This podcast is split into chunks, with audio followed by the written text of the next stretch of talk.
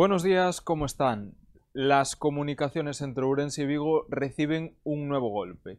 La conexión ferroviaria entre ambas ciudades, una de las pocas que no son competitivas en tiempo con el coche en Galicia, estará por lo menos ocho meses cerrada por obras.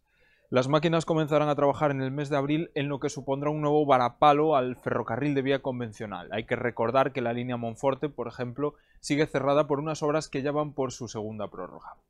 Con este tema abrimos las páginas del periódico de hoy, pero por supuesto tratamos más asuntos.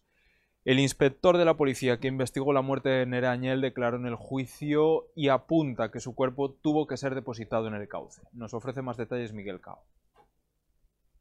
El inspector de policía que dirigió la investigación sobre la muerte de Nerea Añel declaró ayer en la audiencia provincial que el cuerpo de la joven tuvo que ser depositado en el cauce del río, ya que es imposible que ésta se cayese en el camino y su cuerpo se desprendiese hasta el propio río.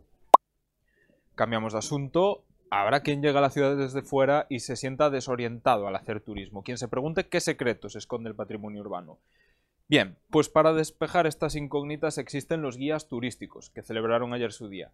Noelia Paz nos cuenta cómo es una ruta por la ciudad con la mejor agua termal de Europa. Por lo Día Internacional do Guía Turístico, a Asociación Profesional de Guías de Turismo de Galicia quixo destacar a súa labor cunha ruta solidaria que foi dende o Xardín do Padre Feijó ata o parte oeste do monasterio da cidade.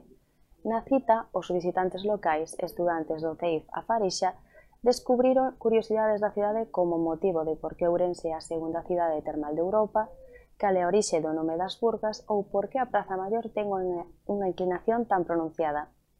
Ao finalizar a visita, pasouse unha cesta para que os que quixeran pagasen unha vontade que este ano irá para a Asociación de Feaces.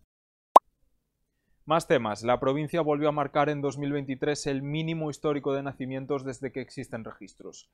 Solo llegaron a este mundo 1.307 nuevos ourensanos, lo que unido a las 4.707 defunciones hace que la provincia pierda 3.400 habitantes de forma natural.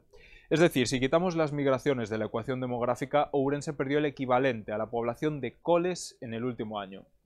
Otro de los asuntos de la jornada es la luz verde ambiental al saneamiento del Barbaña. Este trámite desatasca el recorrido burocrático de una importante obra dependiente del Estado que se encontraba estancada. En páginas de provincia vuelven a estar de relieve las aldeas modelo. La Junta aprobó una partida de 3 millones de euros para la creación y mejora de los servicios básicos en el entorno de este núcleo. Hay que recordar que 14 de las 21 aldeas modelo están en Ourense. Y cerramos con deportes porque después de dos meses de parón regresa el hockey hierba. El Barrocasa afronta la lucha por la permanencia en la segunda fase de la División de Honor B de esta disciplina. Esto es todo de momento, pero ya saben que pueden profundizar en estos asuntos tanto en la edición en papel como en la, edición digital de, este periódico, laregion.es.